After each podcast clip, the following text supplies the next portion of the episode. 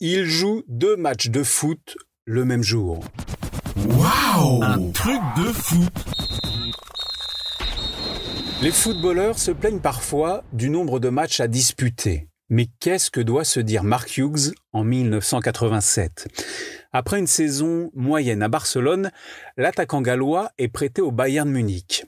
Cette année-là, le Pays de Galles dispute les qualifications pour l'Euro 88 et, hasard du calendrier de l'époque, deux matchs se tiennent le même jour, le 11 novembre 1987. Le Pays de Galles affronte la Tchécoslovaquie et le Bayern joue le Borussia Mönchengladbach en Coupe d'Allemagne.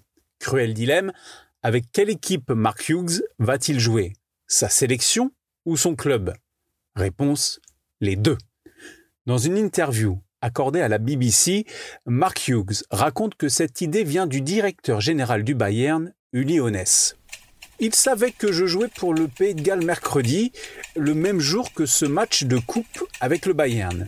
Il me demande à quelle heure est le match? Je lui dis en début d'après-midi. Il me répond Je pense que tu pourras peut-être jouer pour nous dans la foulée.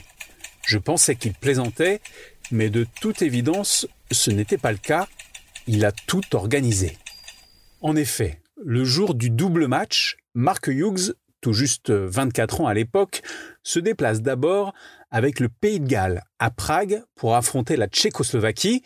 L'avant-centre joue les 90 minutes, mais ne peut empêcher la défaite des siens 2-0 dans ce match capital pour se qualifier à l'Euro. Le match à peine terminé, Mark Hughes saute dans une voiture encore tout habillée en tenue de footballeur, direction l'aéroport où un jet privé l'attend pour l'emmener en Allemagne. Après s'être changé dans l'avion et avoir enfilé son maillot du Bayern Munich, le numéro 9 arrive à l'heure à l'Olympiastadion pour affronter le Borussia Mönchengladbach, deuxième tour de la Coupe nationale. Mark Hughes débute sur le banc, mais après l'ouverture du score par l'équipe adverse, il entre à l'heure de jeu. Bien qu'il ne marque pas, son équipe parvient tout de même à renverser la situation au bout de la prolongation 3-2 et à se qualifier pour la suite de la compétition. Deux matchs joués en l'espace de quelques heures donc, qui dit mieux?